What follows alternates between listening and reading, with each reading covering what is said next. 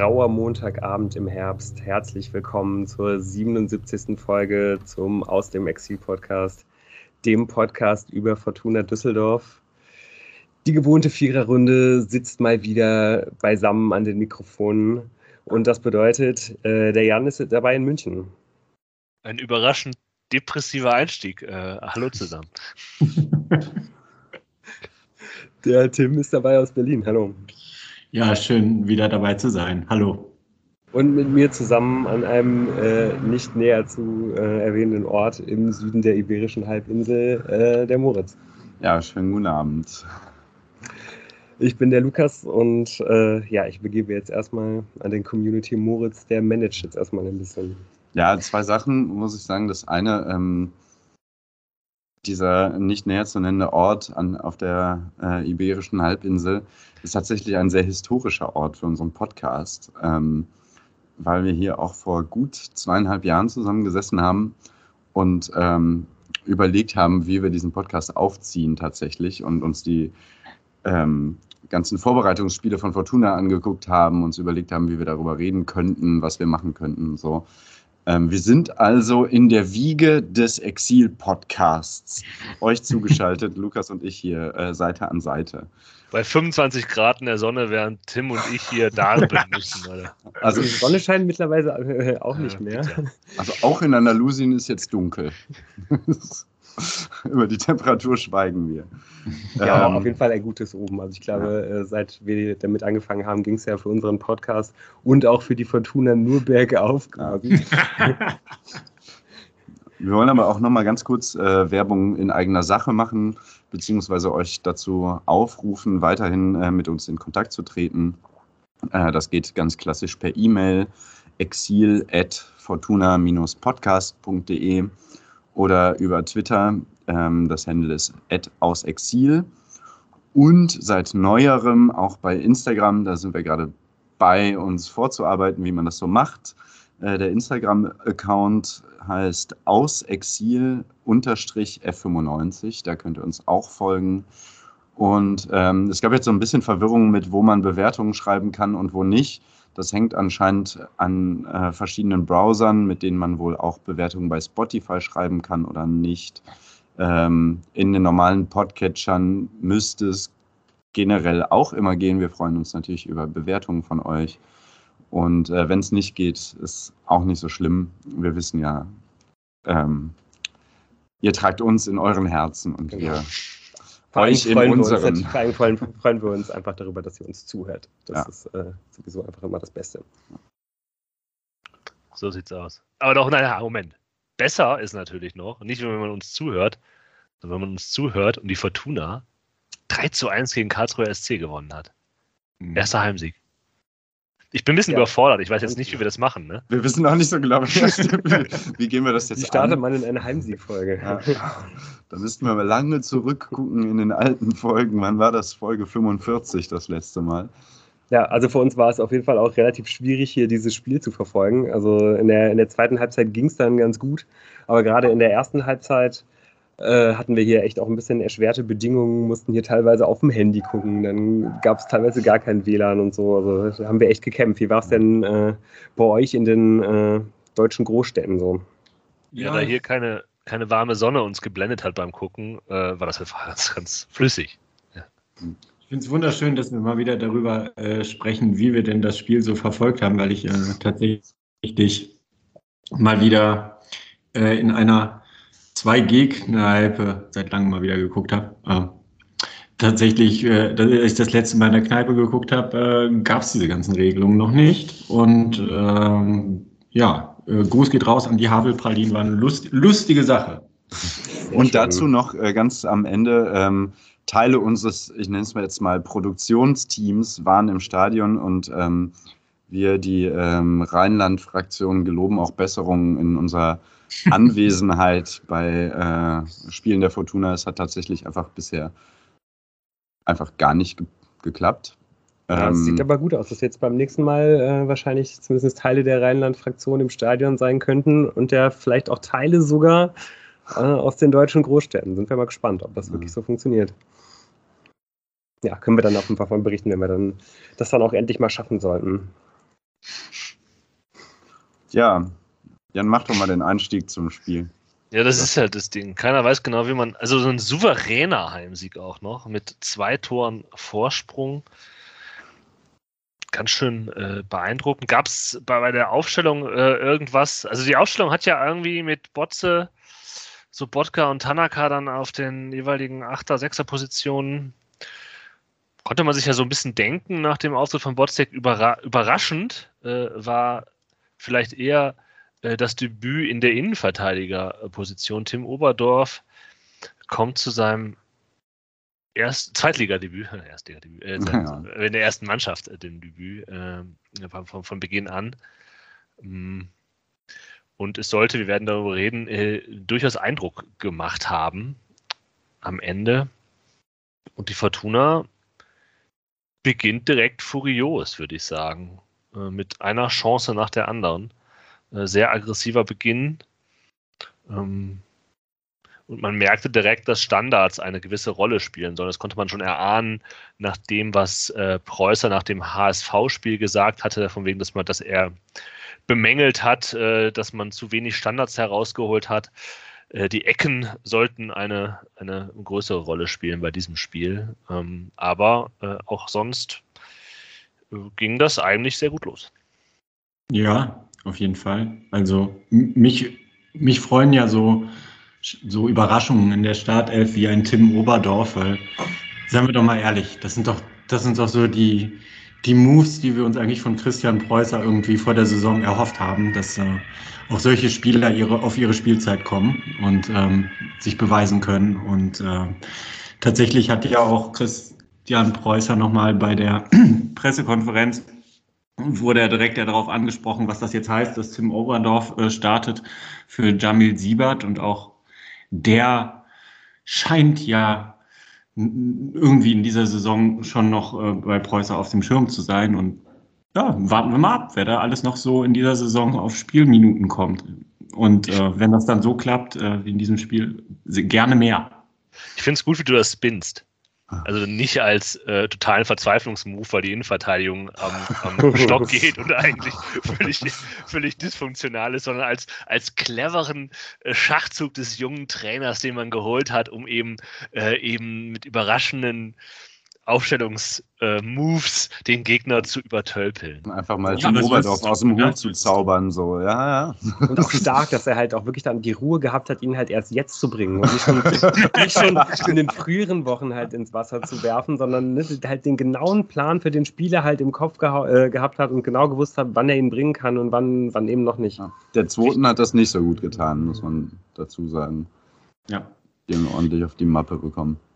Ja, also es war auf jeden Fall zu erkennen, dass äh, man definitiv äh, alles daran setzen wollte, ähm, äh, endlich äh, ja das zu schaffen, was längst überfällig ist für die Ambitionen dieses Vereins, äh, den Heimsieg. Äh, und ja, schönerweise ist dann so eine Anfangsoffensive, äh, ähm, die ja auch irgendwann mal äh, dazu führt, vielleicht, dass man wieder mal durchatmen muss, äh, direkt von Erfolg gekrönt gewesen. Ähm, vielleicht gehen wir direkt mal auf das Tor. Ähm, ja, der Ausgangspunkt ist ja auch dann wirklich einer von diesen, von diesen langen Wellen, die Oberdorf gespielt hat. Der hat ja wirklich auch einige gespielt in diesem Spiel. Ähm, ja, der kommt da zwar nicht an, sorgt aber sofort dafür, äh, dass die Fortuna fünf bis zehn Meter hinter der Mittellinie das, das Pressing auslösen kann. Ähm, alle da schön verschieben, aggressiv draufgehen.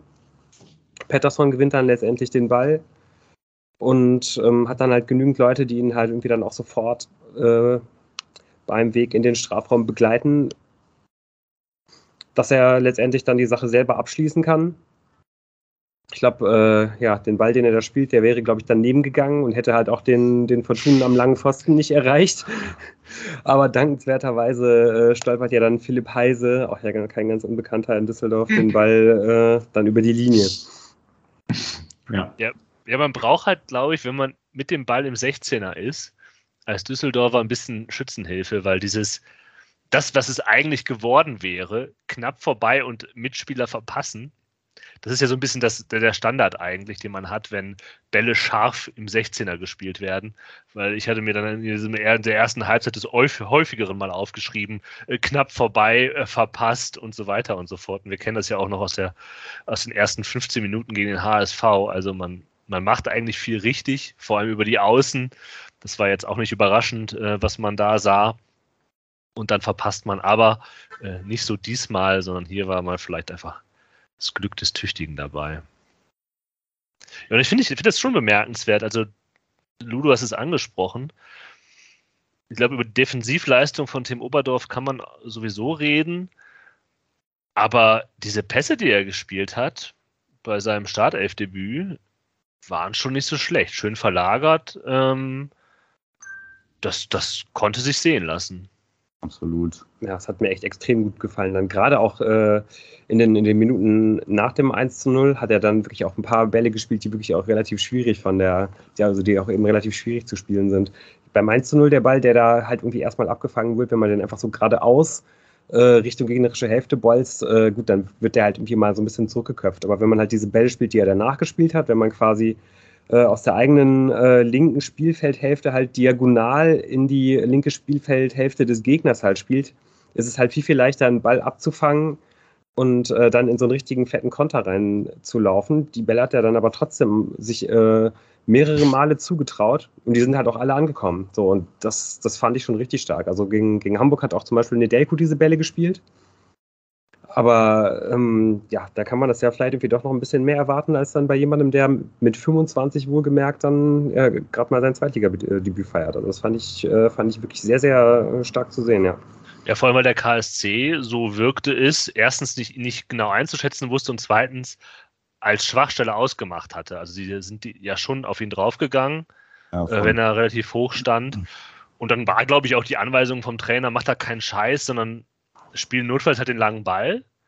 Das hat er gemacht, aber diesen langen Ball eben dann auch noch äh, wirklich gut.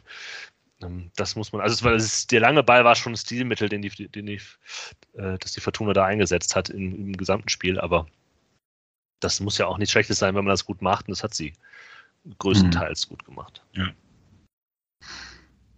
Ja, und vielleicht auch gerade deswegen, weil die Karlsruher sich dann halt immer ein bisschen ähm, ja, auf die linke Abwehrseite der Fortuna im Anlaufen orientiert haben, war eben dann einfach auch auf der rechten Seite der Fortuna im Aufbau immer ein kleines bisschen mehr Platz, so dass halt mhm. der Ball ständig zu Zimmermann und zu allen und, und äh, vor allen Dingen zu Narei gelangte, der ja wirklich im Laufe der Partie ähm, ja, die, die Seite der, die linke Seite der Karlsruher da ziemlich in Brand gesetzt hat. Und ja, das war dann auch in der 15. Minute so, als sich auch die ähm, Düsseldorfer jetzt relativ gut nach vorne kombinieren. Narei dann äh, ja, seine äh, Signature-Move-Flanke schlägt. So, die kommen ja eigentlich immer äh, ja, ans hintere Fünfereck. Da, da kommt eigentlich fast jede Narei-Flanke mehr oder weniger runter. Da steht dann Christopher Peterson und da hätte es ja wirklich einfach auch schon 2-0 stehen können. Also wird ja auch sehr, sehr stark aus kurzer Distanz dann vom, vom, vom Karlsruher Torhüter irgendwie noch pariert. Den Ball hatte ich auch mehr, mehr oder weniger schon drin gesehen, ehrlich gesagt. Ich finde ja, die Nahereiflanken haben eine eigen, eigenartige Ästhetik. Also, wenn man so sich anschaut, irgendwie die Flanken der Fortuna in den letzten Jahren, dann, dann, meint man ja schon immer, dass man, wenn man, wenn man den Ansatz der Flanke sieht, dass es, ob es eine gute oder eine schlechte Flanke ist, bei einer Reihe sieht es immer am Anfang ein bisschen merkwürdig aus, so als ob er diese Flanke gerade verzieht und dann kommt sie doch noch an. Also ich kann das irgendwie ganz schlecht einschätzen, wenn er flankt. Es gibt ja auch einfach Rotzflanken, die er mal schlägt, das ist so ist es halt, ne? Aber er, er hat im Ansatz irgendwie so etwas, wo man nicht genau sagen kann, was passiert hier, wo geht dieser Ball jetzt eigentlich hin, den er da äh, von den, vom Fuß lässt. Und ähm, das ist eine irgendwie eine Eigenheit äh, von einer Reihe, die noch zu seiner Geschwindigkeit und seinem Einsatz äh, zukommt, dass, er, dass es nicht ausrechenbar ist, was er da äh, für Flanken schlägt. Mhm. Ja, auch die Minuten danach ähm, hatte man eigentlich das Gefühl, dass die Fortuna das Spiel unter Kontrolle hatte. Merkt genau. das ja auch so ein bisschen, dass äh, ja, schon irgendwie auch von den Rängen und eben auch auf dem Platz, äh, das alles irgendwie eine, eine, Einheit bildete. Also es war richtig so, wie man sich das irgendwie mal langsam wieder vorstellte, wenn das so ist, wenn die Fans mal wieder ins Stadion kommen.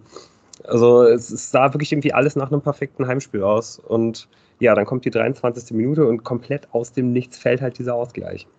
Ja, aber es war tatsächlich so, dass man ja als erfahrener Fortuna-Gucker, zumindest auch in, der, in dieser Saison, äh, irgendwie geglaubt hat, wenn jetzt nicht gleich das 2 zu 0 fällt, dann, dann wird Passiert genau sowas. das passieren. ähm, ja. Ja, aber ich finde, es ist, es ist ja nicht nur so, dass man halt irgendwie. Diese Tore, die man bekommt, die sind ja auch noch speziell dumm. Ja. Also das ist ja nicht so, dass man da halt einfach, ja, dann ist es halt eine Ecke und der Verteidiger köpft rein drin, sondern es ist halt immer so, eigentlich machst du nichts falsch, mhm. bis zu einem bestimmten Punkt und dann geht es halt ganz grundlegend schief. Ähm, also aus, aus, der zweiten Reihe wird dann geschossen und keine Ahnung was, da rutscht mal irgendwas dumm was durch. Bei dem jetzt, bei dem 1-1, also wieder aus dem Nichts natürlich, aus der zweiten Reihe, der schützt halt einfach zu viel Zeit erstens. Ja, der hat zu wenig Gegnerdruck einfach. Ja, und da, da muss man schon. Das muss man schon sagen. Weil der, weil der andere Karlsruher, wahrscheinlich war es Hofmann, sich auch gut bewegt. Also er zieht Oberdorf, der andere, ähm, zieht Oberdorf noch so ein bisschen mit, sodass Oberdorf abgelenkt ist und dann nicht auf den ballführenden, dann späteren Torschützen drauf geht was er hätte machen sollen. Das muss man bei allem Lob vielleicht hier auch mal sagen. Und Tanaka ist auch zu weit weg, geht dann halt von der, von der Seite ran, was nicht ideal ist, und fällt dann ab und dann ist das Ding halt drin. Ähm, ja. Ja. Ja, also diese gegenläufige Bewegung ist halt das, was, was da alles ein bisschen in Unordnung bringt. Aber der muss auch nicht fallen, ne? Also es ist jetzt nicht die Doch, solche, solche Pille fallen aber müssen bei der Fortuna in der ersten Halbzeit zum 1-1 Ja, das war schon sehr ernüchternd, diese äh, 23. Minute, weil also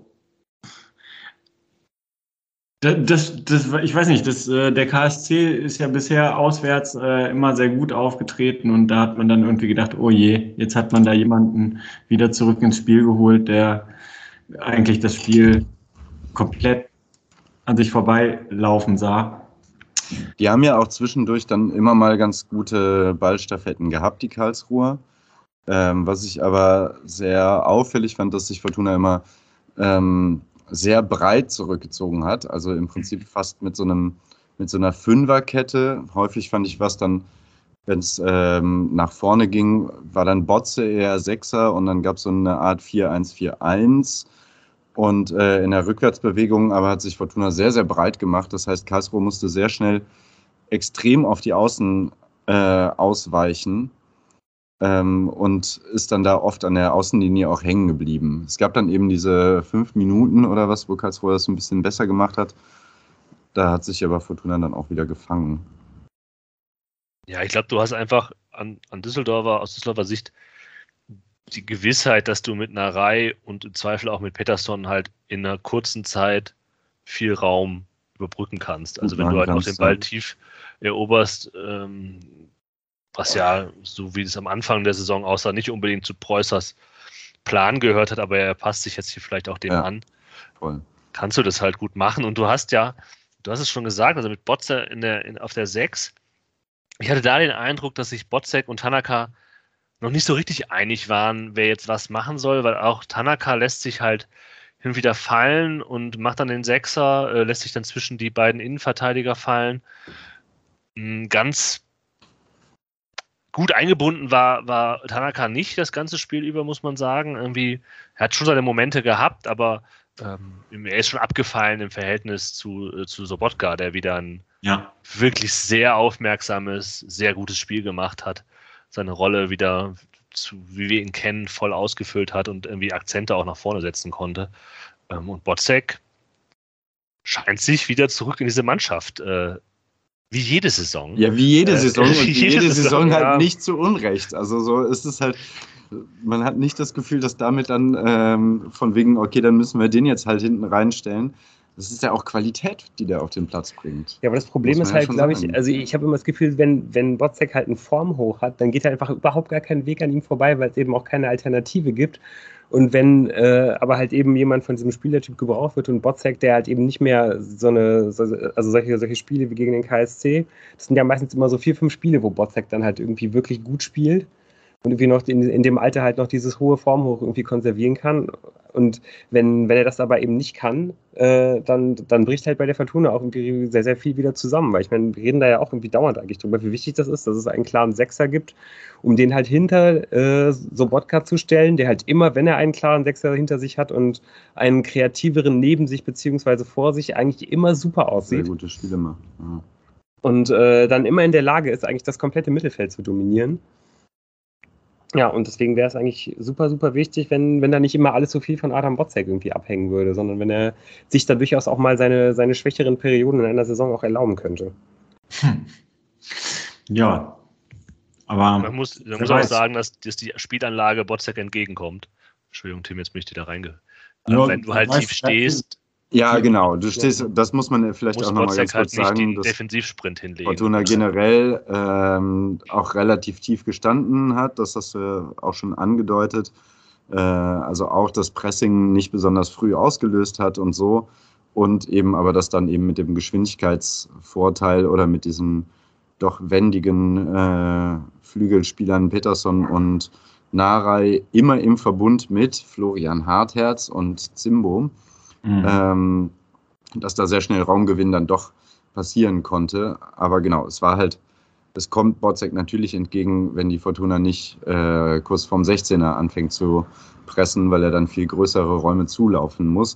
Was mir aber trotzdem aufgefallen ist, ich fand Botzek teilweise fast in so einer Danso-Rolle, der dann immer die äh, fünf Meter nach vorne gesprintet ist, um Bälle abzufangen und dann wieder zurück äh, auf seine Sechserposition häufig auch eben aus dieser Position zwischen den beiden Innenverteidigern. Also Botzek mhm. ist einfach super aufmerksam und aber auch einfach sehr stark in den Zweikämpfen und so.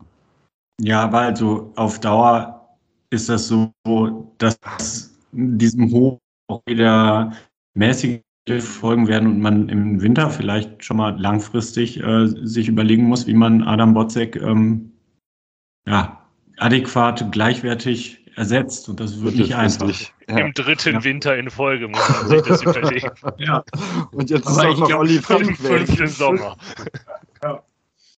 Ja, aber trotzdem finde ich, kann man da wirklich mal so ein bisschen feststellen, dass halt äh, die Tendenzen zumindest erkennbar sind, dass ja vielleicht wirklich das eintreten könnte, was wir uns hier in den letzten Folgen immer gewünscht haben, dass halt eben äh, Preußer doch relativ schnell gesehen hat, was halt von seinem Pressing, das er sich wünscht, funktioniert und was nicht, dass er relativ schnell gelernt hat, äh, auf den defensiveren Ansatz halt umgestiegen ist und diesem äh, pragmatischen defensiven Ansatz jetzt halt nach und nach immer mehr ein bisschen Offensive halt äh, hinzufügt und das klappt auf jeden Fall, ähm, ja, zumindest bisher irgendwie ganz gut.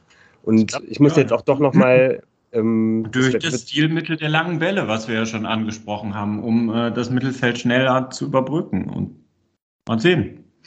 Ja, und ich muss jetzt hier doch noch mal eine Lanze für Autanaka brechen. Äh, ich, ich, stimme komplett damit überein, dass er, ähm, dass er überhaupt nicht gut eingebunden gewesen ist eigentlich. Aber das, was er halt der Mannschaft gibt, ist so unendlich wichtig, weil er halt ständig, bevor es überhaupt mal irgendwie gefährlich wird und bevor es überhaupt mal irgendwie interessant wird, er in genau den Momenten, wo halt ohne ihn das gesamte System halt im, im Aufbau halt schon zusammenbrechen würde, er ist immer anspielbar.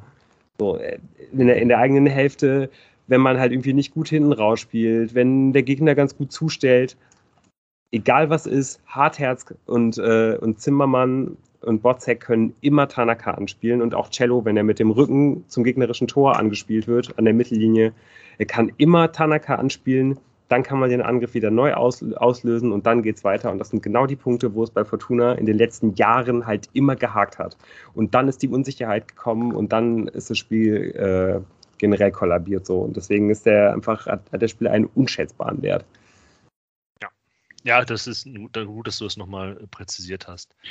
Ähm, ja, aber es ist ja tatsächlich auch äh, immer noch so, dass wir ähm, von den ersten Spielen ein bisschen geblendet waren, dass äh, wir gedacht haben, jetzt Ao Tanaka äh, drückt noch viel mehr äh, dem Spiel seinen Stempel ja. auf. Aber ähm, diese genau diese unauffälligen, aber unschätzbar wertvollen Pässe, die hat man natürlich in diesem Spiel auch wieder gesehen. Und ähm, nach einer so einer kleiner, kleinen Zwischendelle ist er momentan, finde ich, äh, äh, unverzichtbar. Ja, findet vielleicht auch Stück für Stück mehr äh, Fuß, hat vielleicht ganz am Anfang ganz viel gewollt und kurz hat es geklappt mhm. mhm. und ist dann mal kurz auf den, äh, Boden der Realität zurückgekommen und da Ja. könnte man ja dann gegebenenfalls auch Christian Preußer die Credits für geben, äh, dass er es halt schafft. Wir sind, also ich bin jetzt gerade auch sehr positiv gestimmt und äh, relativ überschwänglich. Was für ein wunderbarer Trainer, was für eine wunderbare Mannschaft. Ja, und ich finde Ja. auch nicht nur, dass es halt hier Captain Hindsight ist, diese Überschwänglichkeit, oder dass, dass es zumindest positiv war. Weil ich habe mich während der Halbzeit schon so ein bisschen darüber geärgert, wenn man so Twitter aufmachte, wie viel Gemeckerei da war, ob Mhm. des Ergebnisses. Also es war nicht nur, aber ich fand das klar, wir haben jetzt über die Chancen, die der Karlsruher Sportclub äh, auch durchaus hatte in der ersten Halbzeit, gerade nach Standards. Ähm, Oder nach einem pa äh, äh, Katastrophenball von äh, Zimbo. Zimmermann, Oh. ja, wo halt Kastenmeier Ja, sehr gut hält. Das, das, das muss man schon sagen, dass es.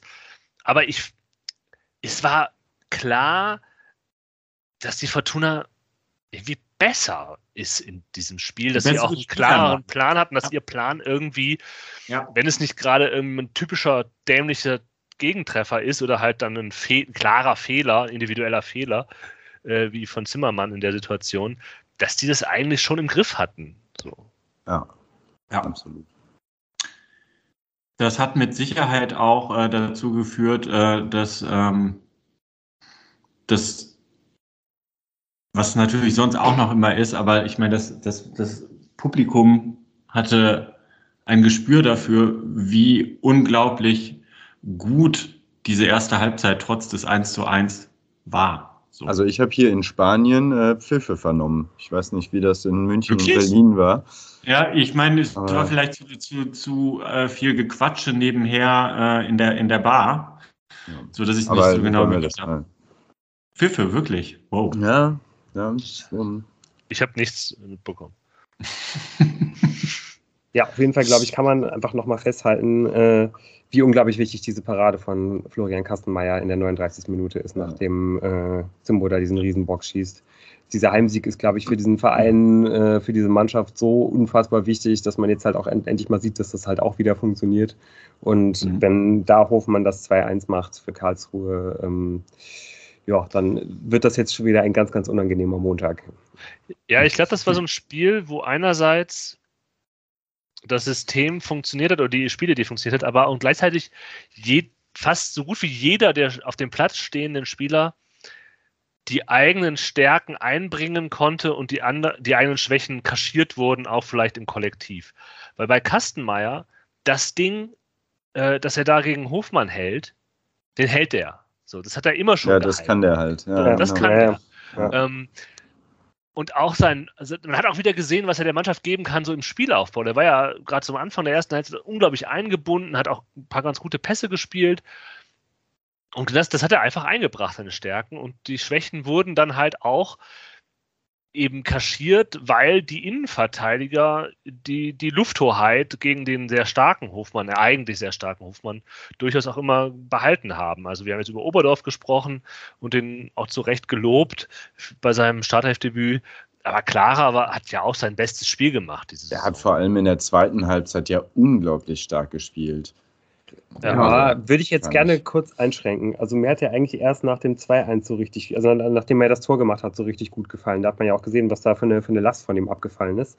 Aber gerade in der ersten Halbzeit hat er, zwei wirklich äh, fiese Stockfehler irgendwie gemacht. Einer auch davon äh, im Strafraum, wo er den Ball einfach rausschlagen kann, den versucht anzunehmen, der ihm dann verspringt und mit ein bisschen Pech könnte der, äh, könnte der da auch einem Karlsruher vor die Füße fallen. Also der hat mir ähm, ja, ehrlich gesagt nicht so besonders gut gefallen, bis er dann das Tor gemacht hat. Danach war er wirklich wie ausgewechselt.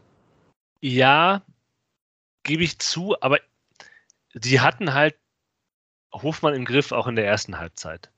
Also Da kamen ja keine hohen Bälle auf ihn, äh, die er dann halt gewonnen hat. Dass dieses, dieses klassische Stell halt irgendeinen überdurchschnittlichen Zweitligaspieler gegen den Innenverteidiger der Fortuna und der macht sein Tor, das hat halt nicht funktioniert. Ja. So. Äh, Und das ist ja schon mal irgendwie, du hast, ja, ich will jetzt auch nicht sagen, dass deine Beobachtung völlig falsch ist, aber diesen, dieses, dieses Manko, das da auf jeden Fall da war bisher in der Saison, das hatte man irgendwie im Griff bekommen. Und dann hat man sich vielleicht auch reingearbeitet in dieses Spiel und dann noch mehr Aber es ist, es ist natürlich ähm, schon halt auf einem klarer Niveau eine, eine klare Steigerung gewesen und nicht irgendwie ein äh, Kevin Dunn so köpft eh alles hinten raus. Ja. Wow. Ja, mein letzte, das letzte, ja. was ich mir äh, vor der Pause notiert habe, ähm, war, der Offensivplan ist komplett aufgegangen. Und Mhm. Ja. das beinhaltet ja dann irgendwie auch so ein bisschen, äh, dass man wahrscheinlich ähm, mit dem Plan in die zweite Hälfte gehen könnte, offensiv genauso weitermachen, in der zweiten Hälfte irgendwie äh, defensiv nicht, äh, nicht, nicht irgendwie wieder ein dummes Tor kassieren. Und dann könnte das ja irgendwie wirklich dann für was reichen. Und ein bisschen so ist es dann ja auch geworden. Ja, und das war auch genau, also das war auch das, was ich eben meinte. Das war ja auch mein Eindruck, dass man, ähm, dass man da irgendwie, wenn man halt auf Prozesse schaut und sagt, okay, die Mannschaft fällt hier nicht auseinander, sondern da steckt was hinter, dass man da eben durchaus mit einem, einem guten Gefühl reingehen konnte in diese zweite Halbzeit. Ja, und auch ist in der zweiten Halbzeit, ich habe mir jetzt aufgeschrieben, KSC mit ein bisschen mehr Ballbesitz. Fortuna wartet an der Mittellinie, aber äh, die Akzente setzt weiterhin die Fortuna aus Düsseldorf. Ähm, und natürlich bei Außen Pettersson äh, nach Rai immer wieder im Fokus. Ja. Und, ja, Ja, und dann fällt das Freak-Tor. schönste Tor der Saison. also, ja. Man muss halt sagen, da muss man übrigens sagen, ähm, diese Ecke, die der dem 2 zu 1 vorweggeht, ja, ähm, da schleppt ja Marcel Sobotka den Ball über den halben Platz und dann gibt es so eine Halbfeldflanke von Pettersson, die dann eben zu, zu der Ecke wird. Ja, also da, der, der Ballschlepper Sobotka hat da durchaus seine Aktie mit drin und dann ja auch ruhmreich die Vorlage gegeben zu dann im siebten Anlauf, äh, wo dann Clara endgültig äh, veredelt hat nach zwei Aluminium-Treffern und äh, diversem Hin und Her. Ein absolutes, äh, ein absolutes Traumtor. Und ich habe mir sogar aufgeschrieben, dass es das 2-0 gewesen sei, weil ich zu diesem Zeitpunkt das, das Tor des KSC eigentlich schon vergessen hatte. ja, ähm, ja, keine Ahnung. Äh, mir, mir fehlen zu diesem, also ich finde es echt, ähm, es ist schwierig, da jetzt zu sagen, was alles gut gelaufen ist, aber der KSC hat ja auch irgendwie dann keinen Fuß mehr dazwischen äh, bekommen.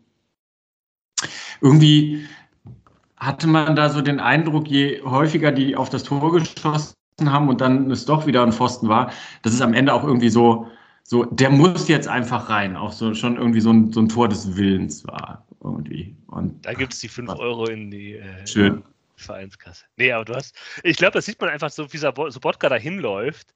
Mhm. Ähm, das Ding ist ja, also, das ist ja dann das dritte, vierte Mal und er, schmeißt sich ja trotzdem noch rein, dreht den Rücken Ja. rein und hat dann Ja. natürlich das Glück, dass der Ball dann auch so abtropft, aber das kostet halt Kraft, ja, und man kann ja auch einfach sagen, okay, jetzt sch- schlägt er den Ball raus und wir kriegen den Ball dann ja eh, weil irgendein Fortuna-Verteidiger den holt, so, bla, bla, bla. Nee, aber er schmeißt sich da halt rein und äh, macht genau das Richtige, weil dann der Ball vor, vor Clara landet und er ihn nur noch reinschieben muss. Ja. Wobei er das auch sehr gut macht, muss ich sagen. Also ist mir da auch nochmal aufgefallen, ähm, was, äh, glaube ich, auch sonst äh, in, den, in den Spielen von Clara, sowohl letzte Saison als auch diese Saison irgendwie immer schon zu sehen war. Der war jetzt auch wirklich endlich mal fällig für ein Tor. Also ich glaube, allein auch in der letzten Saison, wie häufig der irgendwie mal an Pfosten oder an die Latte geköpft hat oder ein Torwart irgendwie besonders gut hält oder so. Man hat immer schon gesehen, der hat auf jeden Fall ähm, das Potenzial dafür, auch mal ab und zu mal so seine, seine Türchen bei Standards ein, einzustreuen. Der ist da schon wirklich auch, auch gefährlich. Und ich finde, das macht er schon auch sehr, sehr gut, wie er den da aus der Drehung dann äh, wirklich auch wirklich perfekt annimmt und dann da genau in die Ecke setzt. Für einen Innenverteidiger ist das auf jeden Fall aller Ehren wert. Ja.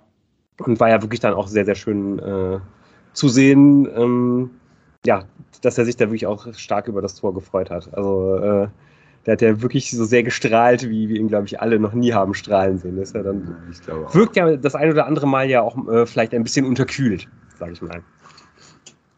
Ja, ich glaube, weil er, also er wirkt so, als ob er jedes Spiel es jetzt aber mal wirklich beweisen will. Also Ja, er wirkt halt so, dass, ja, genau. dass er halt sich selber unfassbar viel Druck macht, weil das ist einfach so sein Gesichtsausdruck und so weiter und so fort. Aber er wirkt einfach immer sehr angestrengt. Und das war halt auch immer das, das Gegenteil zu dann so, äh, mit dem er jetzt, eben- der halt alles einfach mit einer Selbstverständlichkeit gemacht hat. So, äh, mit einer unglaublichen Präsenz. Und das hat bei Clara halt nicht so. Ja, aber natürlich, äh, umso mehr freut es, ähm, dass das Ding dann, äh, dann bei ihm auch noch reingeht. Kleine Preußer-Momente gab es dann auch, ähm, weil wir gerade über Clara sprechen, äh, gab es aber auch mit dem Oberdorf noch, ähm, diese Innenverteidiger mit Ball ähm, sieht den Raum vor sich und nutzt den eben auch. Das gab es ähm, zwei, dreimal, dass sowohl Clara sogar noch häufiger als aber auch Tim Oberdorf ähm, weit nach vorne gedribbelt ist, um dann da auch, also ich glaube, da war auch die Karlsruhe Hintermannschaft überfordert, wer da jetzt drauf geht. Also von wegen, da kommt jetzt noch mhm. einer, den haben wir doch eigentlich als Schwachstelle ausgemacht. Äh, jetzt läuft er hier vor das Tor mit dem Ball. Ähm, und das sind, glaube ich, auch so Sachen, die Christian Preußer gerne hat. Dass so, wenn, wenn einer der Innenverteidiger den Weg frei sieht, dass er eben die Meter macht und auch bis zum 16er mit nach vorne kommt. Das hatte ich ja schon in diesem einen Spiel des SC Freiburg 2, was ich mir da angeguckt hatte damals, ähm, war ich ja schon völlig verliebt, äh, dass ich nicht, äh, dass ich, weil ich die Spieler alle nicht kannte, dass ich nicht wusste, ob das jetzt ein Innenverteidiger war, der da gerade mit nach vorne läuft oder ein äh, Linksaußen oder sowas. Und das fand ich auch sehr schön, das jetzt ähm, auch nochmal verstärkt, wahrscheinlich auch mit dem Selbstbewusstsein einer Mannschaft, die gerade dieses Spiel komplett im Griff hat. Ja.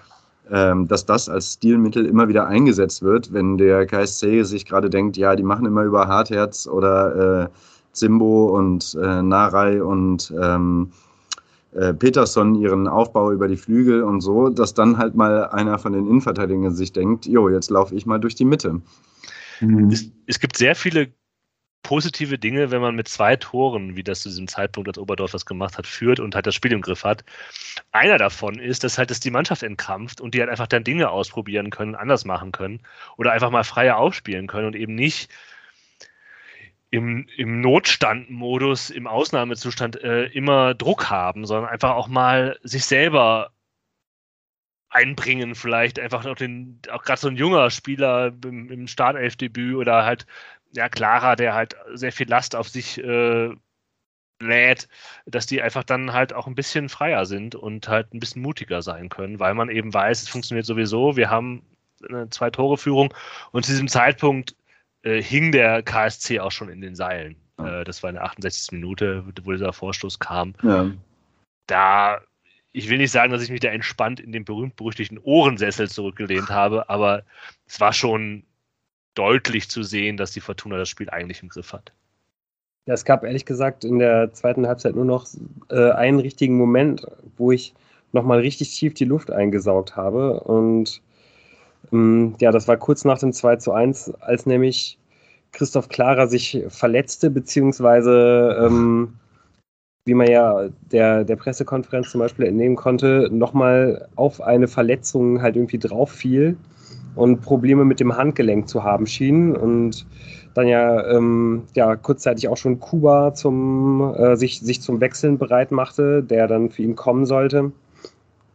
Aber letztendlich konnte er dann irgendwie doch noch weiterspielen. Aber ja, in der Pressekonferenz hat Preußer gesagt, dass ähm, ja, Clara sich im, in dem Spiel die Hand gebrochen hat und das wohl irgendwie auch schon um die 20. Minute herum. Und äh, ja, vielleicht kann man dann dann auch gerade unter dem Gesichtspunkt nochmal ähm, ja, nochmal besonders hervorheben, dass er wirklich dann äh, dafür dann ein relativ gutes Spiel gemacht hat und er hat dann da irgendwie auf die, auf die Zähne gebissen und konnte dann doch noch drin bleiben, was glaube ich sehr, sehr wichtig war, weil ja, ich glaube allein dadurch, dass dann halt Kuba kommt und dann wahrscheinlich sehr, sehr viel, sehr, sehr viel wieder umgestellt worden wäre, vermutlich mit Botzek in die Innenverteidigung und so weiter und so fort. Ähm, ja, das hätte wahrscheinlich dem, dem Spiel einiges genommen und vor allen Dingen wäre dann auch mit Clara, glaube ich, der Innenverteidiger rausgegangen, der, der Hofmann am meisten physisch bearbeiten und zusetzen konnte. Ja. Und das ja, hätte, glaube ich, einfach dem, dem Defensivverbund der Fortuna extrem viele Möglichkeiten genommen. Ziemlich ja. episch in dem Moment, das wurde auch in unserem Chat von einem von euch angemerkt, ziemlich episch in dem Moment, in dem äh, Christopher Clara offensichtlich Probleme hat und gegebenenfalls ausgewechselt werden muss der Kameraschwenk auf die komplett leere Auswechselbank, was so ein Symbolbild war für wie viele Innenverteidiger haben wir denn eigentlich? Ach, gar nicht so viele. Ja, und den dort sitzt schon Uwe Klein. Alleine mehr oder weniger, ja. Dessen Aufgabe ist gewesen, wäre diese Bank mit Innenverteidigern voll zu machen. Genau. Ähm, ich weiß gar nicht, ob dem Kameramann das in dem Fall bewusst nein, war, aber es war auf jeden Fall diese, ja, war, war ein guter Schnitt.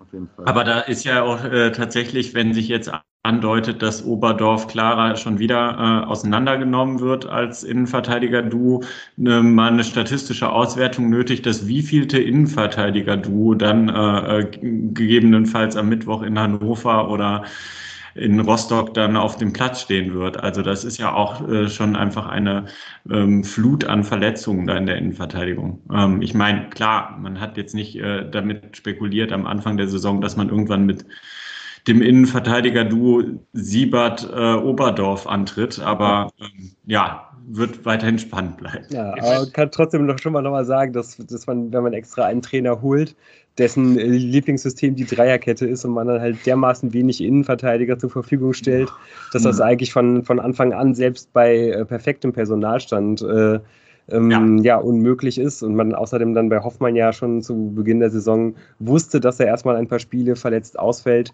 und man außerdem wusste, dass äh, eine weitere Ausfallzeit äh, zu Beginn des Herbstes nicht ganz unmöglich ist. Naja, das ist auf jeden Fall, ja, muss man wirklich im Nachhinein nochmal sehr, sehr kritisch betrachten, was da, was da schiefgelaufen ist. Aber auch das würde ich als Leistung, äh, äh Fortuna kann alles verbuchen. Obwohl man keine Innenverteidiger hat, schafft man es, jede Woche mit einem anderen Duo aufzulaufen. Ja, das ja. stimmt. das spielt keiner dreimal. ja. ja. auch das nochmal zum äh, Thema Clara. Der hat ja nicht nur, der lädt sich ja nicht nur die Verantwortung quasi auf, sondern er hat sie ja de facto auch. Ja. Als einziger Spieler, der halt durchgängig gesund ist Absolut. und äh, spielen muss, da ist schon auch eine Bank, was der da halt abreißen muss, weil es ist halt der, der da in dieser Viererkette in der Innenverteidigung steht. Und um ihn herum passiert halt sonst was. Und das wohlgemerkt in seiner ersten Saison als Stammspieler ja. überhaupt. Er ist eigentlich der Chef der Verteidigung, weil du hast mit Kastenmeier einen Torwart, der angeschlagen ist, ähm, was das Standing angeht, weil er halt sehr viele Fehler gemacht hat. Du hast halt Delkuh einen Neuen, der halt irgendwie nicht gut spielt.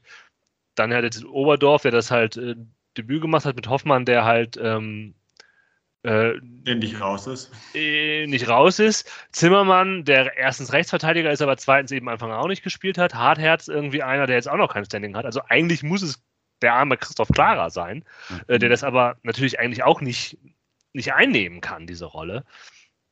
Also ich finde es eigentlich interessant, äh, wie das in dieser Mannschaft auch funktioniert oder funktioniert hat oder vielleicht auch nicht funktioniert hat, das ist vielleicht das Problem bisher, ähm, dass es da irgendwie keine guten, klaren Hierarchien in diesem Verteidigungsverbund gibt, weil das eben so unglücklich zusammengestellt, wie sie dann durch Verletzungen und angeschlagene Dinge und Leistungen eben auch sich nicht entwickelt konnte.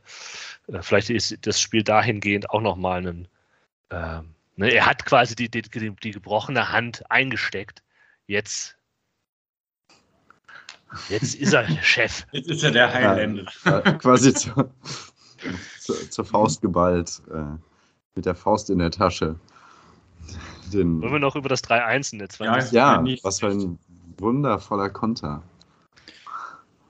Ja, also ich meine, dadurch, dass man tief stand, ist ja einfach die, dieser lange Ball zur schnellen Überbrückung des Mittelfelds schon auch äh, etwas gewesen, was man öfters gesehen hat. Ob der jetzt von Oberdorf da wirklich genau auf Hennings so geplant war, das sei mal dahingestellt. Aber Hennings äh, möchte natürlich äh, diese Kopfballvorlage genauso, äh, wie er sie dann macht. Und dann ist das einfach schön ausgespielt von Peterson auf Narei. Und Narei steht da, wo ein Mittelstürmer halt stehen muss. Ja. ja. Das hatte man ja auch in der Vergangenheit häufig äh, weniger gut ausgespielt gesehen, weil so ja. Kontersituationen gab es ja schon durchaus mal für die Fortuna, aber das ist dann einfach mal so gut funktioniert. Es war schon auch besonders schön. Ja. Es hätte noch kurze Zeit später, also acht Minuten später, nochmal schön werden können. Ein Zucker von einem Pass von Ao Tanaka auf Narei, der den Ball über den anstürmenden Torwart hebt und dann wird es leider kurz vor der Linie gerettet. Es wäre das 4-1 gewesen und wahrscheinlich. Auch gut gerettet. Auch ja, gerettet. Ja. Also war eine gute Szene, so insgesamt ja. irgendwie. Es wäre wär ein sehr, sehr, sehr, sehr schönes Tor gewesen. Ja. Das ist hart, aber ähm, tatsächlich dieser Moment von Tanaka und Narei sehr gut. Auch weil es mal ein Pass in so in die Spitze war. Ja. Das, ist, das passiert so ja durch die Mitte gar nicht. Halt, ne? Ja, ja, das, So diese, es gab so eine Situation, ganz am Anfang der zweiten, der zweiten Halbzeit habe ich mir aufgeschrieben, aha, ähm, einfach Pass in die Spitze ist gar nicht vorgesehen. Die, die, die, diese Pässe gehen dann immer irgendwie ins Nichts oder so. Und da gibt es auch keinen, den man anspielen kann, weil ja äh, Rufen Hennings auch unglaublich tief stand. Der stand ja, ja so, damit er halt die Bälle auf Außen legen kann. Ja. Ist, und ja. dann nachzurücken. Es ging ja nicht darum, dass er hoch steht und dann äh, da irgendwie was oder halt einen Pass in die, den Pass in die Spitze bekommt, sondern es geht ja immer darum, ja, die schnellen Außen einzubinden. Ähm, und das wäre nochmal schön gewesen, aber gut, ähm, es hat nicht sollen sein. Also, aber es war auch in Ordnung. Ist das, ist, ist das so ein bisschen äh, dein Wunsch nach ähm, einer Doppelspitze mit, mit einem eher hängenden Part und einem eher offensiven Part? Nee, gar nicht mehr. Es ist ja nur eine Feststellung, das ist, das ist einfach nicht.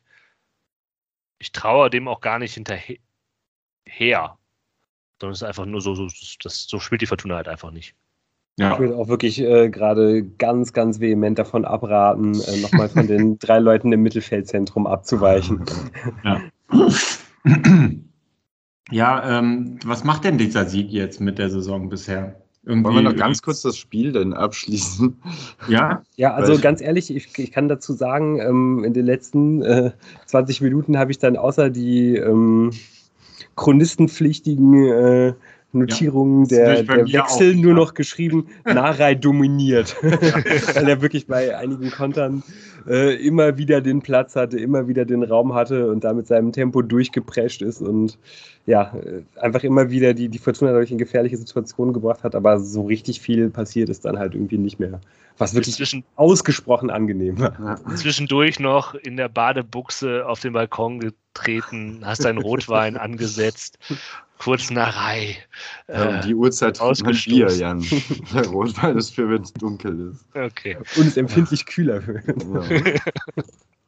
Ansonsten halt auch, also man hätte halt auch noch, wenn man noch viel konsequenter anders gewollt hätte, hätte man halt auch noch mehr Tore schießen können, glaube ich. Und es war dann so ein bisschen, jeder darf mal und jeder versucht es mal aus jeder Position. Klaus hatte noch einen ziemlich guten Abschluss der, glaube ich, auch gefährlich aufs Tor gekommen wäre. Also dann hat sich die Fortuna so ein bisschen ähm, gegönnt, einfach mal aus verschiedenen Lebenslagen aufs Tor zu knallen und mal zu gucken, was passiert so.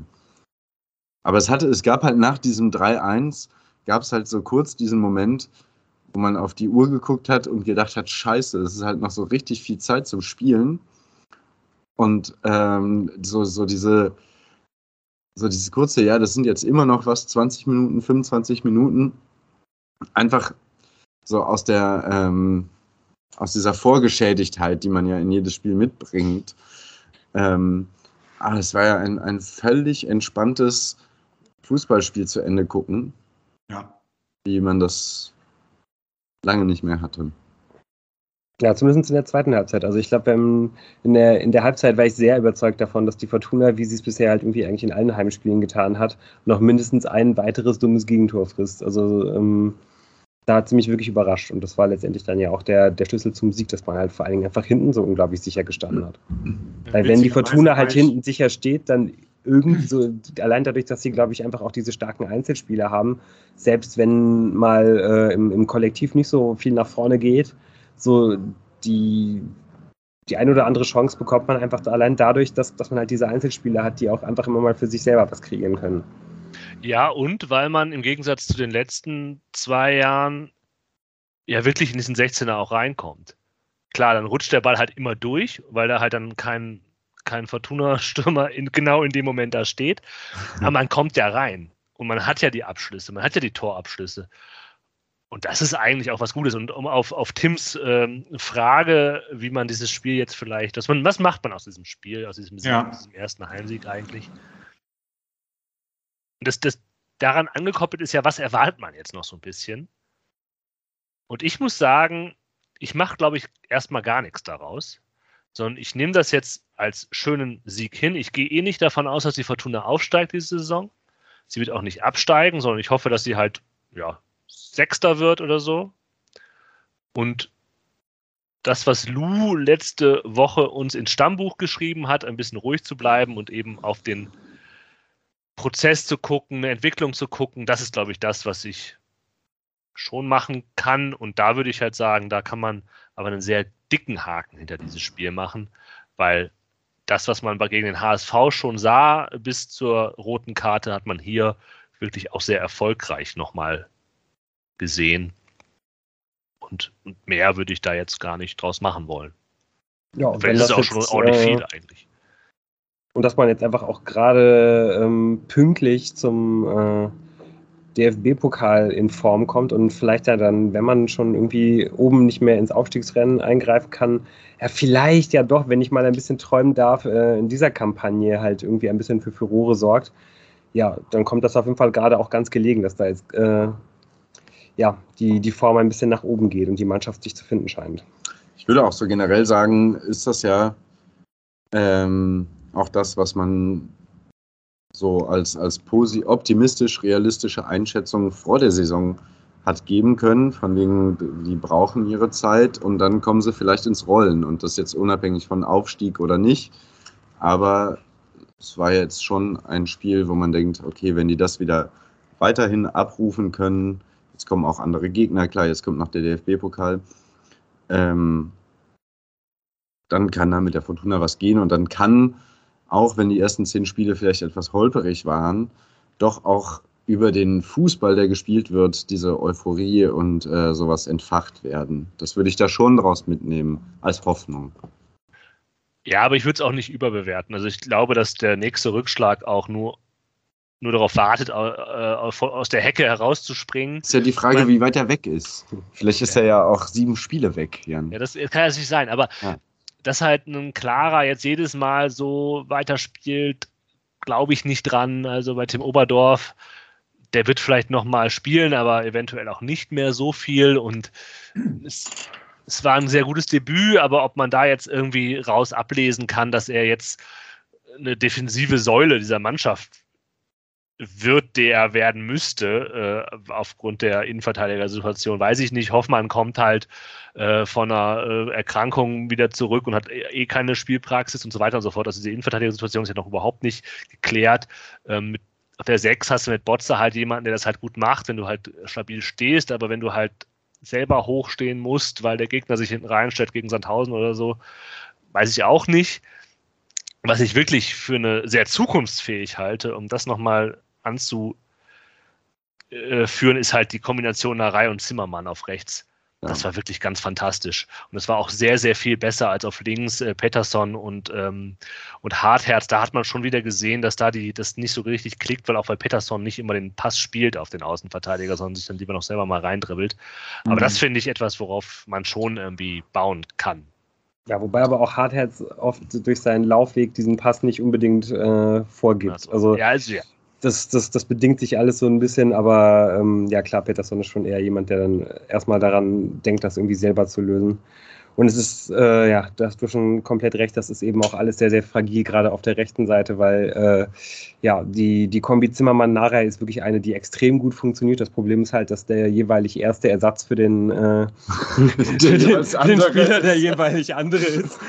Von daher ist es halt leider sehr, sehr leicht wieder aus dem, aus dem Rhythmus zu bringen. Das Spiel kennen wir doch aus der Innenverteidigung.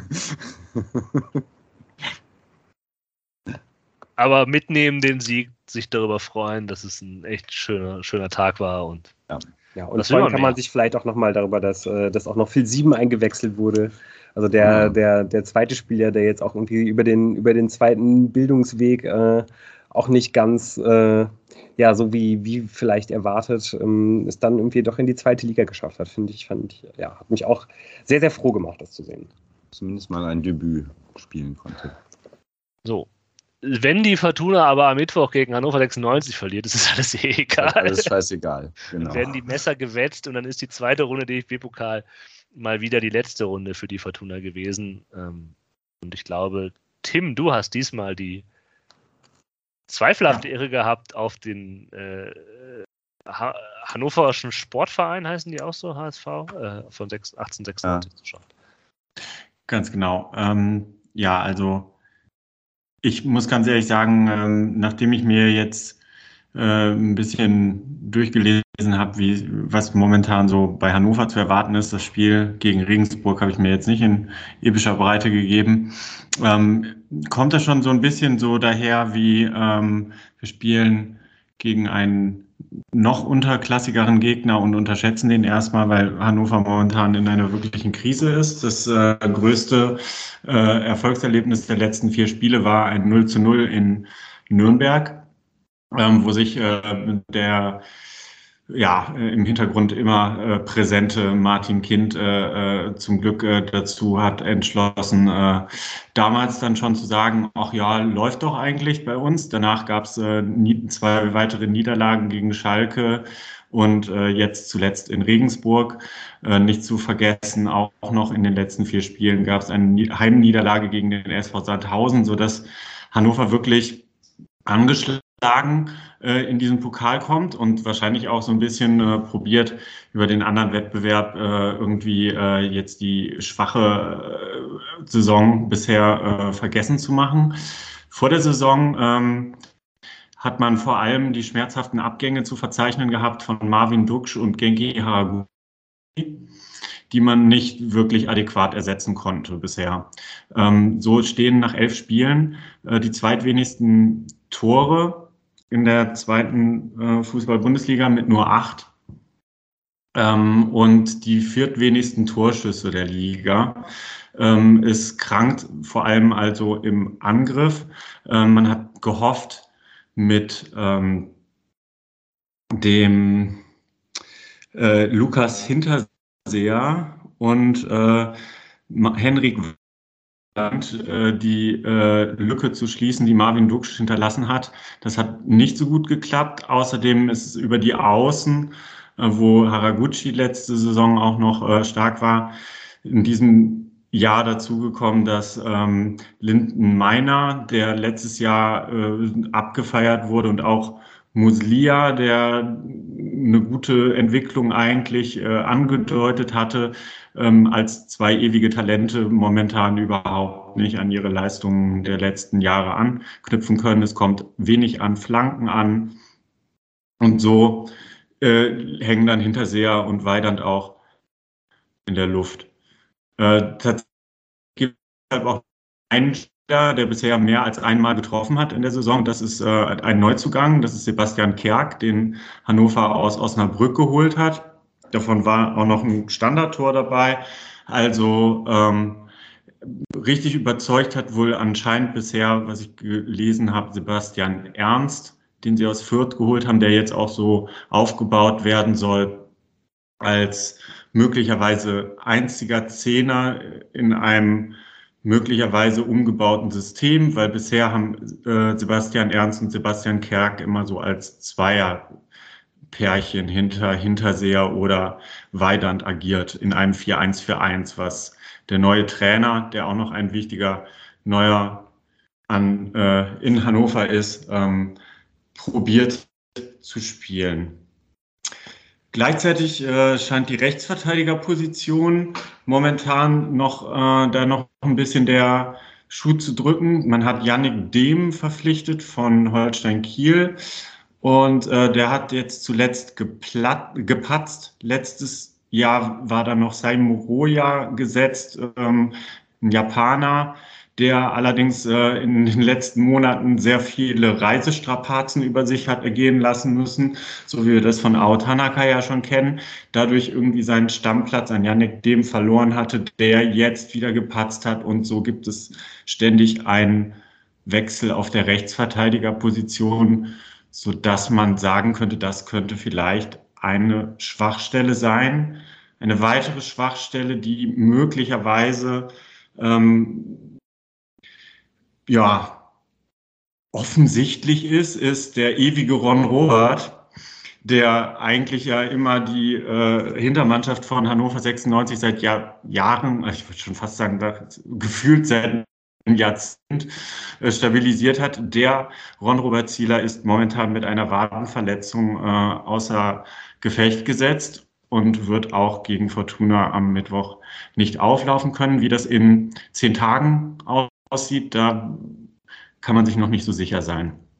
Also Rechtsverteidiger, Position unsicher, Schwachstelle über die Flanken. Man kommt dann eher doch durch die Mitte und ähm, ja, eine ganz schwache Quote im Abschluss, beziehungsweise man kommt auch gar nicht zu den Abschlüssen.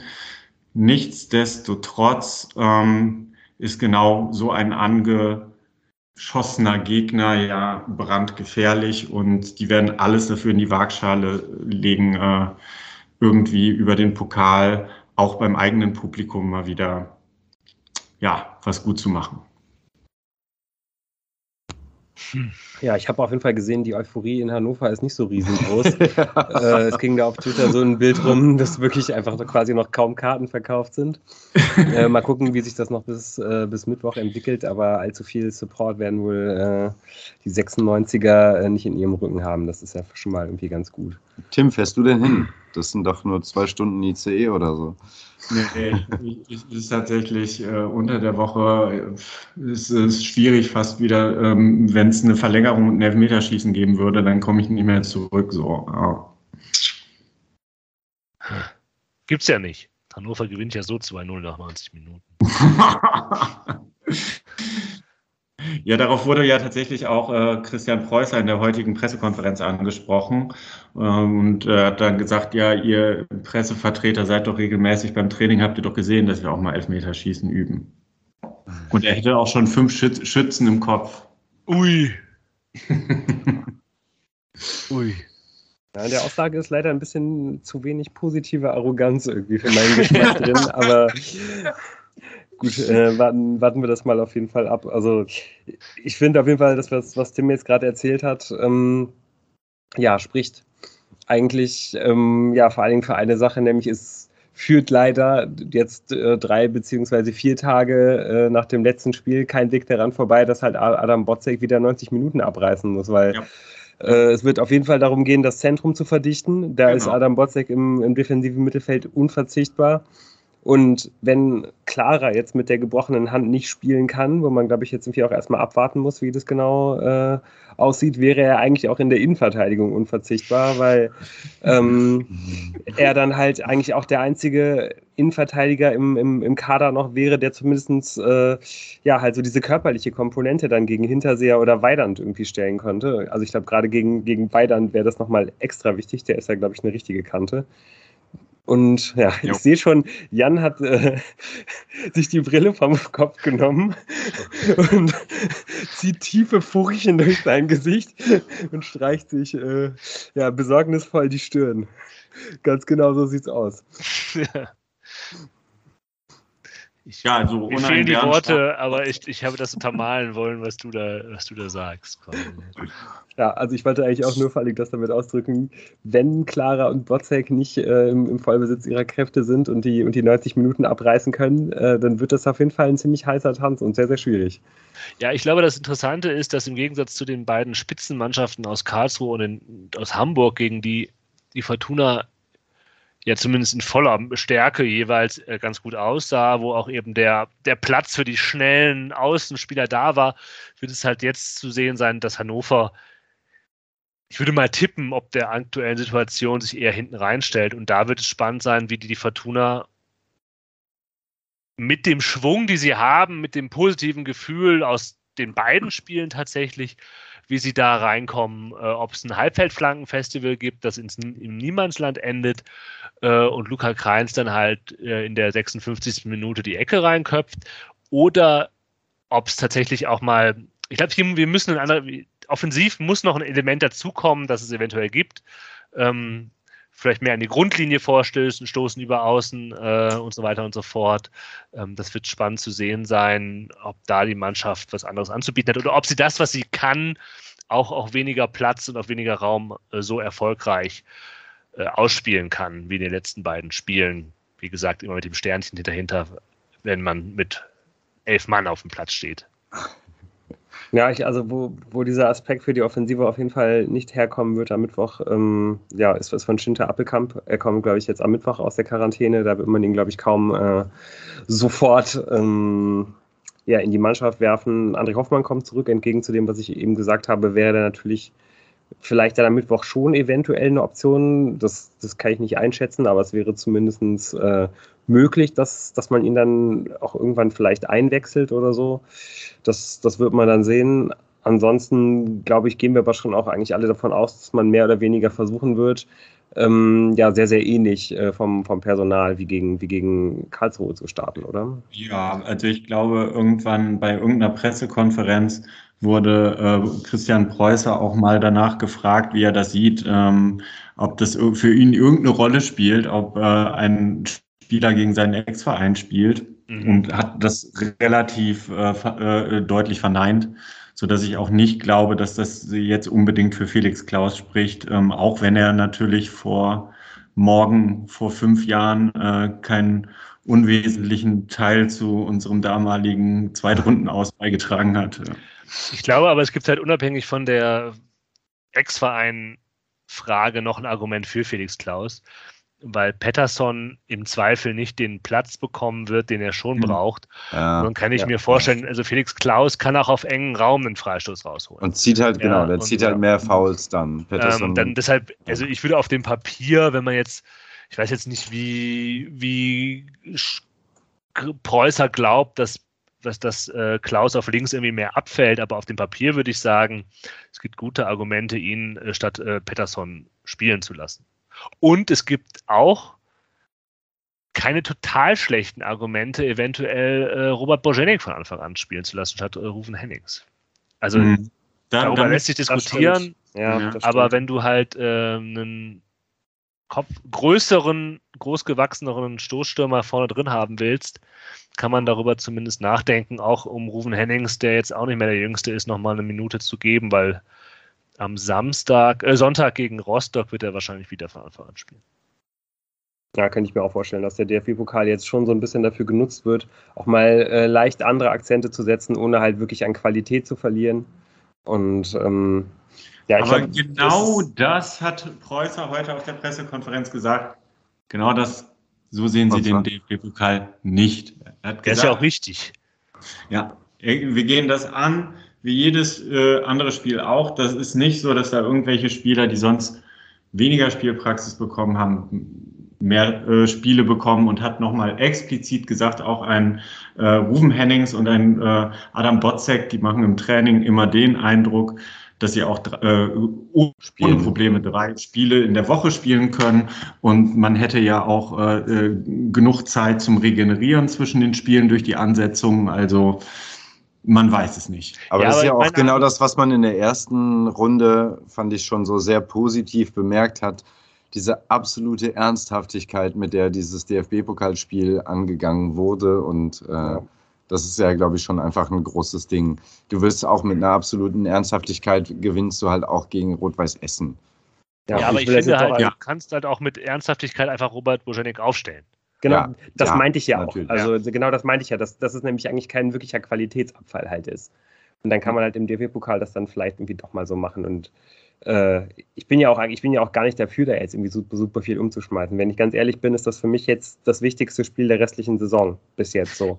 Weil, weil's, weil man wahrscheinlich nicht mehr aufsteigen wird und ich halt immer noch davon träume, dass man mal im DFB-Pokal irgendwas reißt. So. Deswegen, äh, ja, der ist mir schon wirklich sehr, sehr wichtig, wenn man, wenn man da weiterkommen würde.